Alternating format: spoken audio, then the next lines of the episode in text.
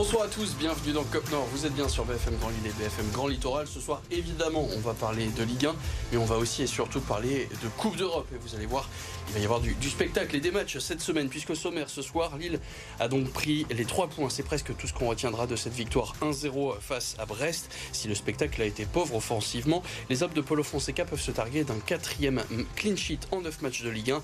Le coach lillois qui semble avoir trouvé ses titulaires derrière aux dépens de Samuel Umtiti. Lance de son côté a cru pouvoir repartir avec les trois points du Havre, mais un très léger hors-jeu a privé Florian Sotoka et les siens de s'imposer en Normandie.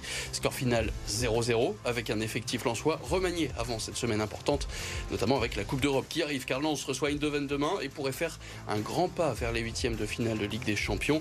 De son côté, Lille accueille jeudi Bratislava, le leader de la poule. Focus sur ces deux rencontres dans cette émission avec nos supporters en plateau ce soir. Côté Lensois, Victor Ribeiro et Mohamed Zeraoulia. Bonsoir messieurs. Bonsoir. Et face à vous, Guillaume Bataillé, journaliste pour Europe 2. Bonsoir Guillaume. Bonsoir. Et vous pouvez aussi soit rejoindre l'équipe pour réagir en direct aux propos de nos participants ce soir grâce au hashtag COPNOR sur les réseaux sociaux.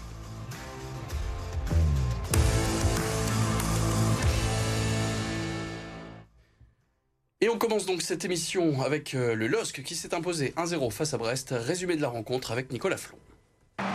Un début de match en fanfare et une victoire précieuse après les deux semaines de coupure. Face à Brest, le LOSC est décisif d'entrée. Sixième minute, Zegrova récupère le ballon et entre dans la surface. Yazice est servi et ouvre le score pour les Lillois. 20 minutes plus tard, le milieu turc est proche de s'offrir un doublé, mais bute cette fois-ci sur le gardien breton. Les Dogs dominent, mais manquent d'efficacité. Parfaitement servi, Zegrova ne cadre pas. En seconde période, la frappe de David est détournée par Bizotte. Sans vraiment trembler, le LOSC s'impose 1-0 et retrouvera la Coupe d'Europe jeudi avec la réception de Bratislava. Un coup d'œil d'abord sur les statistiques, puisque c'est la première fois cette saison que euh, le LOSC n'est pas devant en termes de possession. Ce sont les Brestois qui ont eu le ballon 57% du temps. Les Dogs ont aussi fait une centaine de passes de moins que leurs adversaires, ont tiré 6 fois contre 9, mais ont tout de même cadré un peu plus leur tentative. Euh, Guillaume, Victor, Mohamed, est-ce que c'est une surprise? Est-ce que c'est un choix pour l'Offenseca de, pour une fois cette saison, avoir laissé le ballon à l'adversaire? Ou plutôt, ils ont subi les offensives brestoises? Alors après le match, il a parlé de la, de la pelouse. On en a beaucoup parlé avant, il en a aussi parlé après.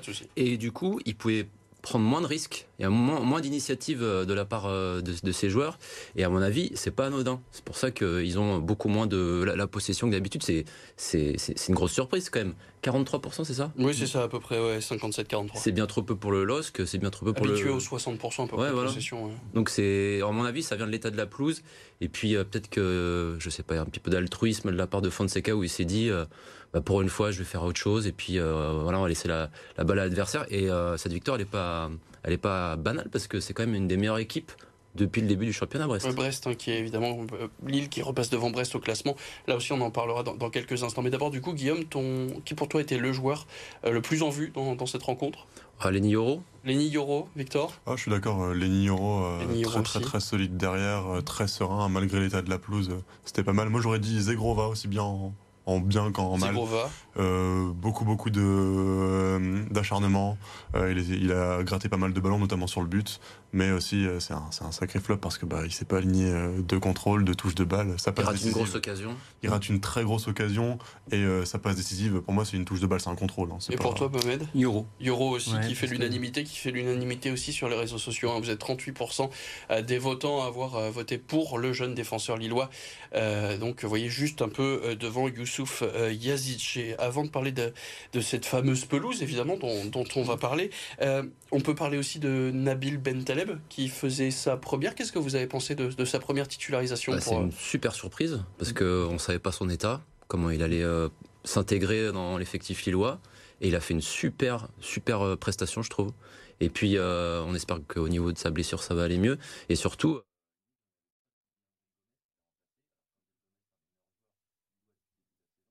Donc moi je suis très très satisfait de sa prestation et j'espère qu'il va rejouer prochainement comme ça ça va lui laisser du, temps pour s'intégrer de nouveau et de réaliser encore des, performances parce que euh, le LOSC en a besoin. Et un mot de la prestation offensive aussi euh, des Lillois. On a vu hein, dans, le résumé il y a quelques instants de Nicolas Flon beaucoup d'occasions, du moins pas mal d'occasions, d'occasions pourtant assez franches et et finalement, bah, Lille a encore du mal à euh, marquer ce deuxième but, à être décisif offensivement. Est-ce que ça vous inquiète de voir ça, de voir ce manque de réalisme? Qu'est-ce que vous en pensez?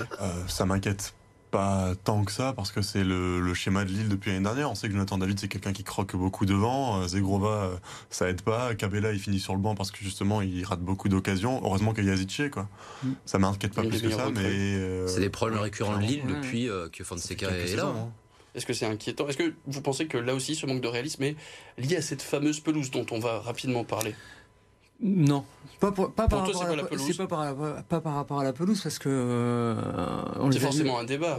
on l'a vu au derby où euh, au niveau de l'attaque c'était pas c'était pas folichon et les autres matchs, comme tu disais tout à l'heure, euh, ils mènent un zéro et ils sont pas capables de tuer le match et de mettre le deuxième et à l'arrivée ils arrivent à se mettre en difficulté parce que ils n'arrivent pas à, tuer la rencontre. Et puis il faut rappeler que le LOSC et c'est une rare équipe qui joue la Coupe d'Europe et qui n'a pas de neuf d'avant-centre. Mm. Un avant-centre qui, met, qui plante, qui est euh, un renard des surfaces, Jonathan David, c'est un très bon neuf et demi. Mm. Il a bien combiné avec Gazice pendant mm. le match, mais c'est pas un neuf. On l'a vu dans le résumé, il y a deux, il a, il a deux pauvres tirs. Euh, et il est en tout cas euh, une nouvelle fois pas franchement décisif sur cette rencontre. Écoutez d'ailleurs Jonathan David sur ses difficultés pour Lille pour mettre le deuxième but. C'est sûr, c'est toujours de, de, faire le break. Après, ouais, c'est c'est vraiment de, de mettre le 2-0, 3-0 pour être vraiment tranquille dans le match. Mais des fois, ça n'arrive pas, il faut l'accepter et il faut continuer à, se battre. Après, c'est toujours un point positif qu'on a confiance derrière, qu'on sait qu'on ne va pas prendre du but, qu'on va rester solide. Et après, ça nous donne beaucoup confiance pour, pour aller devant et jouer avec un peu plus de liberté. On a maintenant pas mal parlé de l'attaque, on va aussi parler de la défense. Vous avez, souligné la superbe partition de, de Yoro. Euh, Lille qui est donc quatrième de Ligue 1, c'est le quatrième clean sheet en neuf matchs dans le championnat de France, quatrième meilleure défense et pourtant, eh bien, on voit par exemple un Samuel Umtiti qui était encore sur euh, le banc cette semaine. Est-ce que ça y est, euh, Paulo Fonseca a trouvé ses quatre défenseurs, en l'occurrence Ismaili, Alexandro, Lenny Yoro et, et Bafodé Diakité à droite pour vous? Est-ce que c'est ça la meilleure défense de Lille aujourd'hui? Sûrement, même si Thiago Santos en arrière droit était quand même très satisfaisant depuis le début de la saison. Après, euh, moi, ce qui m'a beaucoup plu, c'est le match d'Ismaili. D'Ismaili, il, a fait, il a 12 duels gagnés sur 14, donc défensivement, il était irréprochable. Et puis, euh, il a toujours ses petites allées offensives avec Cavallero, même si Cavallero n'a pas fait un bon match. Très mauvais plutôt. Ouais, très mauvais, ouais, je suis d'accord. Mais Ismaili, en tout cas, défensivement et offensivement, c'était une c'était encore une belle prestation. Et puis à côté de Lenny Euro, forcément. Euh, Alors il y a peut-être une explication à ce choix de pourquoi ces, ces quatre hommes, c'est que Paulo Fonseca aime bien avoir un latéral qui est monte, qui est assez offensif. En l'occurrence là, c'est Ismaili et euh, le, le, deuxième latéral lui sert de troisième défenseur central. Et on sait que Bafodé Diakité lui est défenseur central. C'est pas vraiment un latéral qui monte, c'est sûr. Exactement. Donc voilà, c'est un peu pour ça, en tout cas, que sur euh, ce genre de rencontre, Paulo Fonseca préfère, du moins privilégier euh, privilégie, Bafodé Diakité. Quelques chiffres d'ailleurs sur, euh, ces, euh, sur ces quatre hommes, puisque à chaque fois que Paulo Fonseca a aligné donc Ismaili, Diakité, Yoro et Alexandro, ils ont, les Lillois ont remporté les 7 points sur les 9 avec, ces 4. Comment construire donc une défense quand on a un Samuel Umtiti qui est derrière, qui lui aussi peut légitimement demander une place de titulaire? Eh bien la réponse de Paulo Fonseca, c'est tout de suite. C'est un, point important de défendre euh, bien parce que nous savons que nous avons opportunité, occasion tous les matchs. Je pense que nous avons progressé beaucoup euh, défensivement. Pour moi, euh, le plus important, c'est le, pas l'âge, c'est le, performance.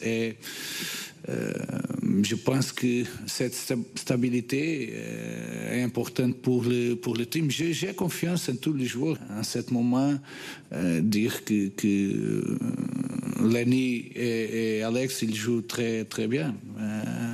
mais nous avons beaucoup, beaucoup de matchs, nous avons une longue saison et nous avons besoin de, de, de tous les joueurs. Pour vous, Paulo Fonseca, il va faire tourner jeudi contre Bratislava Sûrement, mm. parce qu'il l'a déjà fait aux îles Féroé. Mais il avait beaucoup fait tourner. Il avait hein, beaucoup fait tourner, on est bien d'accord. Euh, mais pour revenir à l'aspect défensif du match, faut, faut faire attention quand même parce que Alexandro, il fait, enfin, selon moi, il y a une grosse faute en début de début. Pour toi, il y a pénalty sur moi, il y a pénalty parce contact. Il est en retard, donc forcément, s'il est en retard. Mais Ismaili a enlevé le ballon. Bien sûr, mais il enfin, selon moi, il y a quand même faute puisqu'il touche la cheville de, de, l'attaquant. Donc, heureusement pour le LOSC. Mais encore une fois, Alexandro, il est c'est pas la première fois où il. Ça se joue pas à grand chose. Ça se joue pas à grand chose. pas à grand chose. Ouais, ça aurait pu siffler une faute et le scénario aurait pu être tout autre pour le coup. Il y a des problèmes de synchronisation sur des moments. Je, trouve aussi avec les Niro par moment. De concentration aussi d'Alexandro.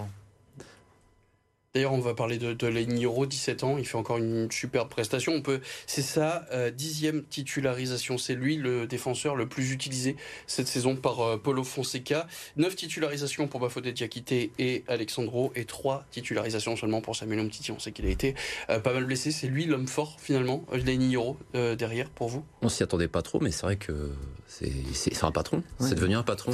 Pour, un, son jeune, il, il fait preuve d'une grande maturité euh, je reviens sur le derby. Moi, il m'avait impressionné derrière au derby, d'un calme, d'un. Il est impressionnant parce que de par son âge, euh, techniquement, franchement, il est super propre. Il n'y a rien à dire. Et puis euh, défensivement, on l'a vu hier. Combien de fois il a sauvé le LOSC 4-5 mm. fois pendant, pendant le match. Et même offensivement, hein, c'est lui qui marque en Croatie. Offensivement, combien de fois il a apporté au LOSC Combien de fois il a marqué Combien de fois il était dans les bons coups Enfin, pour l'instant, avec Angel Gomez, selon moi, c'est le, c'est le meilleur joueur de. Quand Lille va chercher Umtiti de base, c'est pour avoir ce leadership derrière, cette sérénité. Et, euh, Exactement. Il fallait un leadership, il fallait un capitaine, quelqu'un qui soit capable d'aller, euh, de maintenir sa défense, de la gérer, etc. Et c'est drôle que ce soit un gamin de 17 ans qui, qui le fasse si bien, quoi. Et est-ce que Lille doit absolument s'imposer contre Bratislava, qui est leader donc de la poule, qui a gagné euh, ces deux matchs? Est-ce que la victoire est obligatoire pour, pour le LOSC bah, ça semblerait logique par rapport à l'effectif, par rapport euh, au budget. Enfin, puis en plus, il joue à domicile. Alors, on va reparler de la pelouse encore une fois, mais on arrête de parler de la pelouse. La pelouse, elle est pour les deux équipes, donc euh, il va falloir. En, sachant que ça fait plusieurs années qu'il y a ce débat, euh, on peut même se rappeler, je ne sais plus quelle année, en quelle année la finale de Coupe de France où elle avait même dû être repeinte en verte. Donc c'est vrai qu'elle n'est pas forcément moins bonne pour les hommes de Polo Fonseca que pour les autres, mais c'est vrai que ça reste tout de même un, problème de, longue date cette, cette pelouse à la Decathlon Arena, stade Pierre Mauroy. Juste un mot sur euh, Bratislava, on l'a dit, leader de, son championnat. Est-ce que c'est un adversaire qui peut faire peur ou au final le LOSC est de toute façon favori Qui plus est à la maison, tu le disais Guillaume? Alors déjà le LOSC est en général euh, meilleur que son adversaire à domicile. Et puis euh, face à une équipe qui est, on va dire, largement à sa portée. Normalement, la victoire elle est impérative parce qu'il me semble que Bratislava a gagné contre les îles Féroé. Ils sont premiers aussi du groupe. De, ils sont premiers, ils ont deux victoires. Deux victoires. Voilà, donc pour victoire impérative pour toi? Impérative. Impérative Complètement, surtout que c'est une double confrontation, c'est important. Non, non, impératif. Victoire impérative, donc on espère avoir euh, les trois points du côté du LOSC. Juste avant eh ben, de parler de Lens qui affronte notamment Eindhoven demain. Une très courte page de pub, on se retrouve juste après. A tout de suite.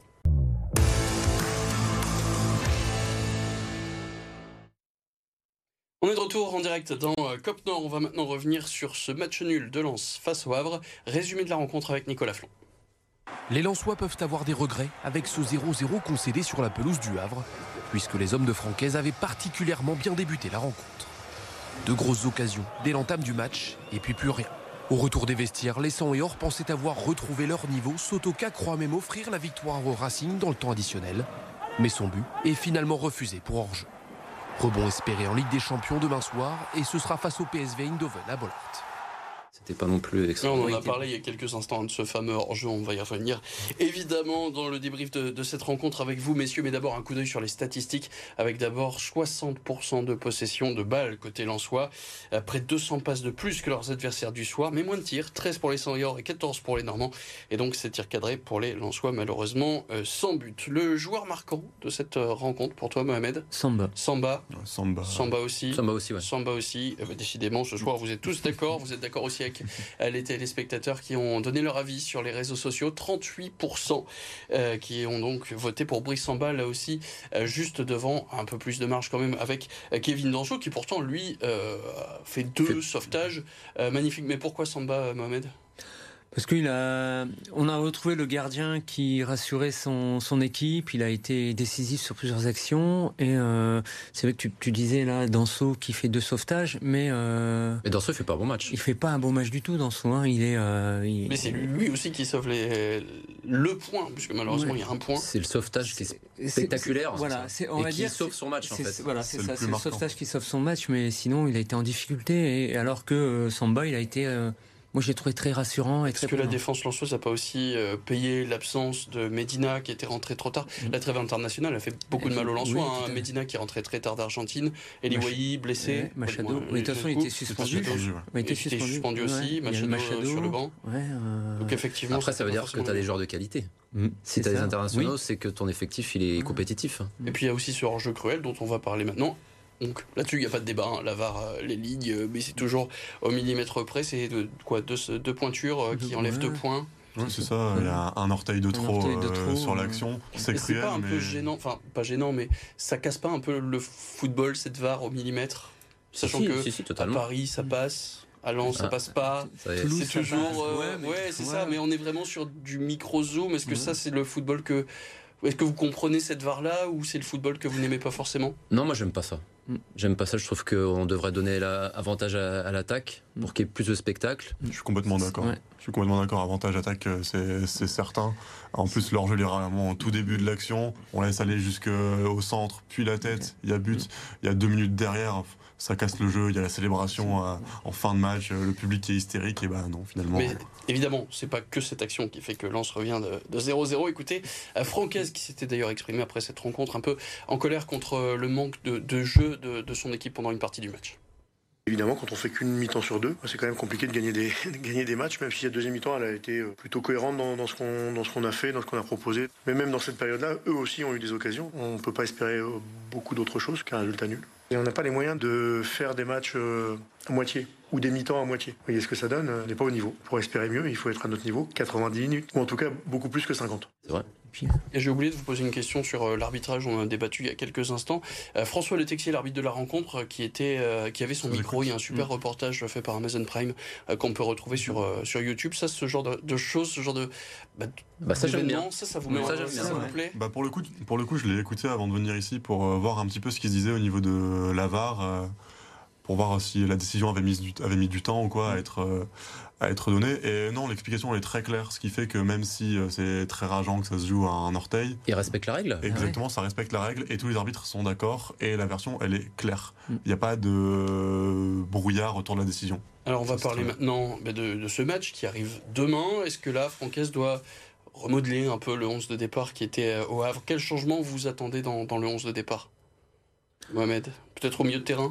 Ouais, au milieu de terrain, euh, parce que moi je suis pas très fan de Andy Diouf. Et puis le retour derrière euh, euh, bah, de, de, Medina et de Machado. Et de Mendy. Et de Mendy également. Palis Mendy annoncé normalement titulaire. Ouais, il va jouer. Oui, il doit revenir. Ouais, il, il, a clairement manqué. Hein contre le Havre. C'est vrai que. Donc oui, pas mal de, changements à annoncer. Ce sera, c'est un peu ça votre 11 euh, titulaire de, la saison. Un peu plus d'expérience euh, de Nampalis Mendy, mm Eli Wahi, forcément, en pointe. Une vraie pointe. On l'a vu hier avec Saïd, euh, enfin vendredi avec Saïd, ça, ça, n'a rien à voir. Est-ce que Eindhoven est l'équipe la plus faible de ce groupe? C'est l'équipe la plus forte pour moi.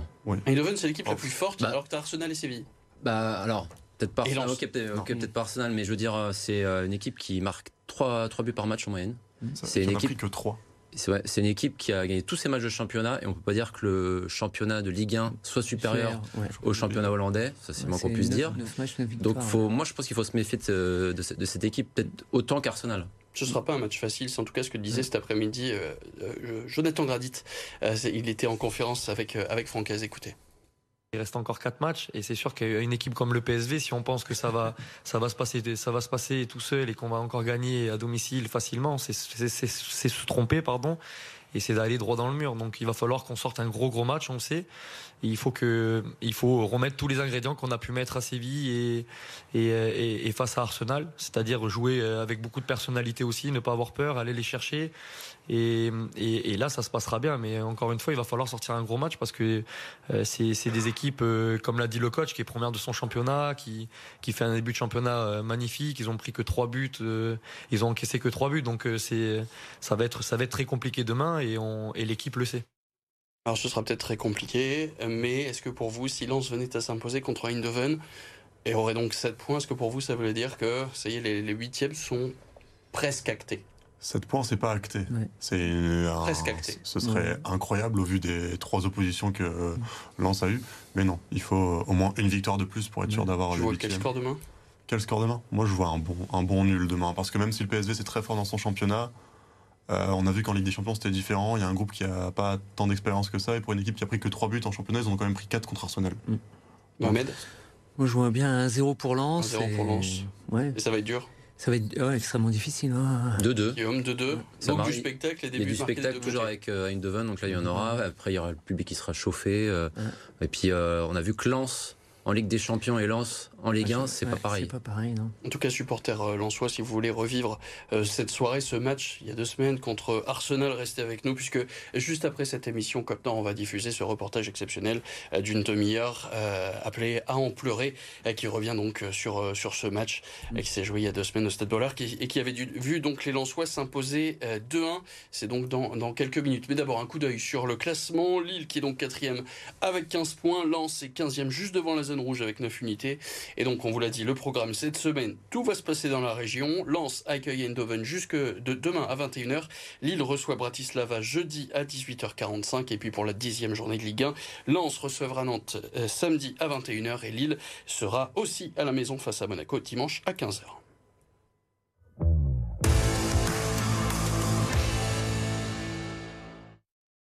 Le reste de l'actualité sportive avec notamment un, opalico spectaculaire, c'est du basket et c'est résumé euh, par Arthur Jean.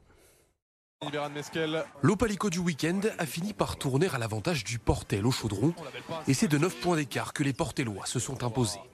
Les 10 premières minutes sont ultra serrées, c'est même le BCM qui regagne les vestiaires avec un léger avantage de 12 points. Mais en face, chez les locaux, David Diléo est en feu. Avec ses 27 points et 5 rebonds, l'Américain envoie le Portel vers sa troisième victoire d'affilée Gravelines Dunkerque n'a toujours pas gagné en 8 matchs. En football, la trêve internationale n'a pas fait que du bien à Valenciennes, défensivement en tout cas. Le VAFC a encaissé la bagatelle de 3 buts à Grenoble dans un chassé-croisé spectaculaire. Boutouta ouvre le score, mais 9 minutes plus tard, le GF38 égalise avant de reprendre le dessus grâce à Bas. Au retour des vestiaires, VA profite de sa première occasion pour égaliser par Woodambert. Lille et Pau en remet une couche avant que le Grenobloise baille ne mette les deux équipes à 3-3 dans les arrêts de jeu. Valenciennes est 18e de Ligue 2. Pour Dunkerque, 9e match sans succès et même une 5e défaite de rang face au Paris FC. Les Dunkerquois se sont inclinés 3 buts à 1. La faute à un de ses anciens, Ilan Kebal, impliqué sur les 3 buts parisiens. Armand Nianduyer termine seul buteur de l'USLD sur la rencontre. Le spectre de la relégation est bien là pour les hommes de Luis Castro. Et pour finir, une défaite large aussi pour les filles du LOSC. Loin d'être favorites face au Paris Saint-Germain, les filles de Rachel Saidi n'ont jamais su créer la surprise à domicile. Katoto profitait d'une bourde d'Elisa Launay pour planter le premier but du match. La deuxième est pour la parisienne Shawinga, avant que Baltimore ne tue tout suspense avant la pause d'une frappe puissante barre rentrante. Le défi était trop grand pour des Lilloises désormais huitièmes de Derard La Danoise c'est déjà la fin de cette édition. Merci Guillaume, Victor et, Mohamed. On se retrouve euh, très rapidement. Merci à Théodore Anjon à la réalisation. Merci à Jonas Enlandu et à la rédaction d'RMC Sport qui nous ont aidé à préparer cette émission. Et demain, ben, je vous propose de vous retrouver sur le parvis du Stade Bollard avant ce match euh, entre Lens et Eindhoven. Ce sera à partir de 17h, émission exceptionnelle sur le parvis. On va suivre les supporters. On va, on va vivre l'ambiance, l'émulsion autour de ce troisième match de Ligue des Champions. Rendez-vous donc demain. Très bonne soirée à tous. Salut.